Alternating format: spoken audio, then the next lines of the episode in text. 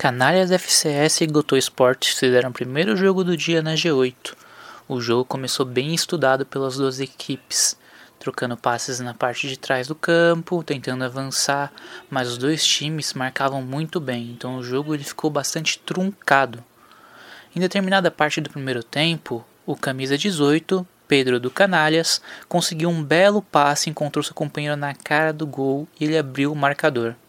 A partir daí, o jogo ficou mais solto, os dois times arriscando mais chutes, trocando mais passes arriscados e tentando colocar a bola na correria. O time do Canalhas levou vantagem, fez o segundo gol, o terceiro, depois tomou um gol do time do Gotô e fez o quarto na etapa final. Vale o destaque da partida para as excelentes atuações do camisa 18, Pedro, que foi o destaque da partida, e também do goleiro Iago, com excelentes defesas em momentos cruciais da partida. Os gols do Canário FCS foram marcados por Daniel Carvalho, camisa 11, o Pedro, destaque da partida, camisa 18, o camisa 8, Rafael Ferreira e o camisa 99, Rodrigo Tadeu.